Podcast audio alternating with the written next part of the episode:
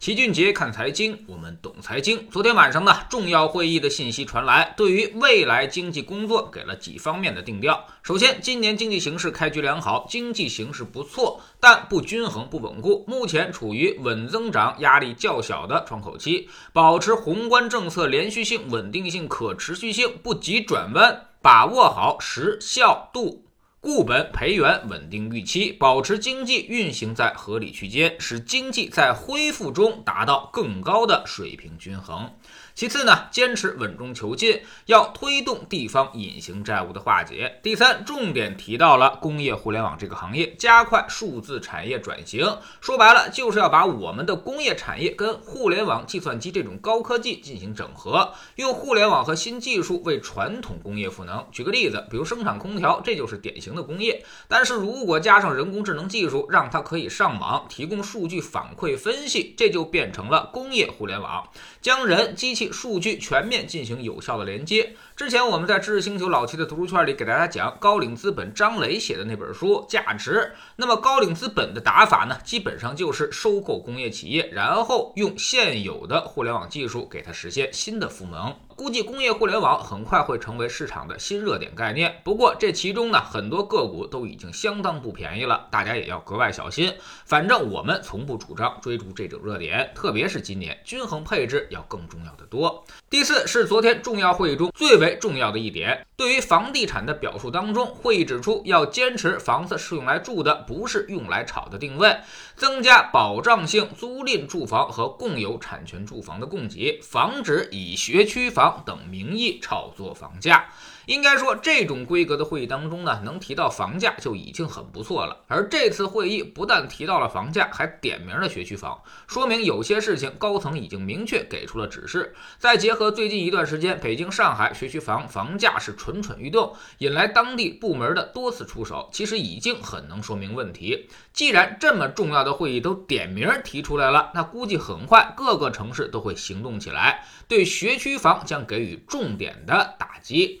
未来打击学区房的政策可能有这么几个方面：第一，多校区划片儿，将学区房的学位间隔进一步拉长，六年不行就九年，九年如果还不行，那就二十年，让学区房跟重点学校解绑。有人说了，那我买的好片区照样能够上好学校，但这只能说明划片的范围还不够大。未来可能继续扩大这个片区的范围，甚至强行均衡一个片区内的学校质量。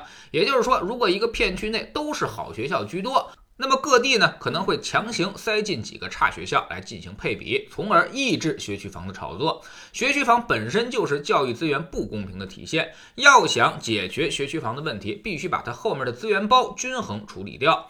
这一定是未来教育改革的重点方向，甚至不排除重点学校恢复入学考试。现在看来，考试虽然效率不高，但却往往是最公平的解决方式。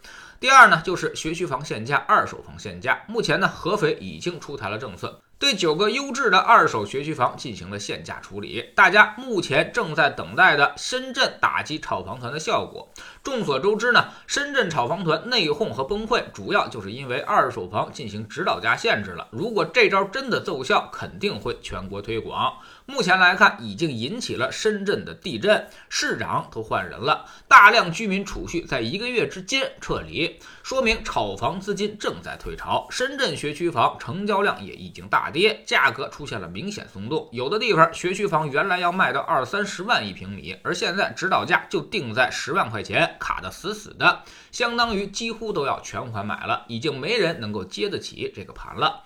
第三，严打中介和开发商的违规宣传行为。北京目前就已经对这块重点整治，对炒作学区房的中介机构进行处罚。比如，北京住建委最近呢就已经发布通告，查处了十八家中介机构。但这种做法的效果其实是最低的，它不会起到什么决定性的作用。这种最高规格的会议，大部分都是给方向的，说一些正确的，但是又模棱两可的话，很少会给出具体的领域和具体的态度。而这次学区房算是打破了这个传统，被最高会议所点名，这事儿呢非同小可。很快，估计也就是一个月左右的时间，各地就会纷纷行动起来，手段也会极其严厉。如果你已经买了，那就咬着钢牙去赌一把吧。如果你有学区房，后面也没啥用了，那就赶紧要卖，跑晚了可能就跑不掉了。如果还想炒学区房的，我劝大家及早收手，很快飞刀和重拳就会扑面而来。如果你真打算用学区房给孩子上学，这种事儿呢，现在来看赌博的成分会比较大。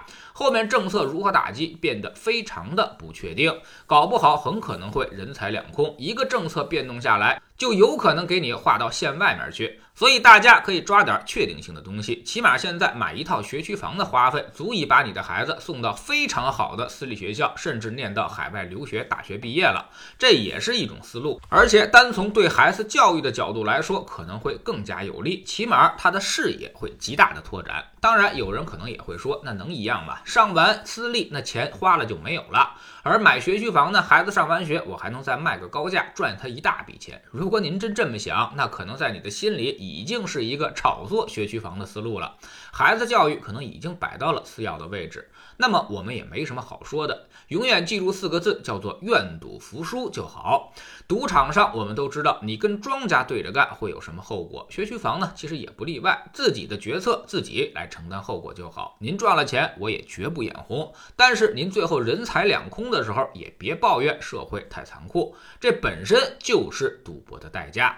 在知识星球秦杰的粉丝群里面，昨天我们盘点了市场一周的走势和四月的走势，大家可能已经出现了幻觉，觉得股市好像在涨了，但其实呢，它已经开始回调，未来继续调整将是一个大概率事件。那么在这样的震荡行情当中，我们的策略又是什么呢？五一期间，我们将在星球粉丝群里面组织大家进行复习，把之前的重要内容和理念重新的讲给大家听。让新进来的这些小伙伴可以尽快的跟上我们的节奏和进度。我们总说投资没风险，没文化才有风险。学点投资的真本事，从下载知识星球找齐俊杰的粉丝群开始。在这里，我们不但会给你鱼，还会教你捕鱼的技巧。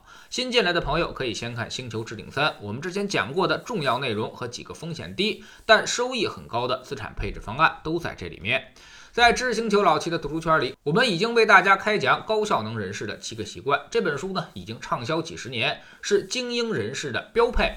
习惯即命运，先改变你的习惯，命运自然也就改变了。与其拼命的逼你的孩子，还不如逼自己一把。其实现在幼儿园和小学阶段，家长才是孩子最好的老师。家长的成就就是你的孩子的起点。你自己不行，完全指望着孩子去逆袭的概率，现在其实已经越来越小了。下载知识星球，找老齐的读书圈，每天十分钟语音，一年为您带来五十本财经类书籍的精读和精讲。您现在加入之前讲过的近两百本书，全都可以在星球读书圈的置顶二找到快速链接，方便您收听收看。读书圈学习读万卷书，粉丝群实践行万里路，各自独立运营也单独付费，千万不要走错了。苹果用户请到老齐的读书圈同名公众号里面扫描二维码加入，三天之内不满意可以在星球 PP 的右上角自己全额退款，欢迎过来体验一下。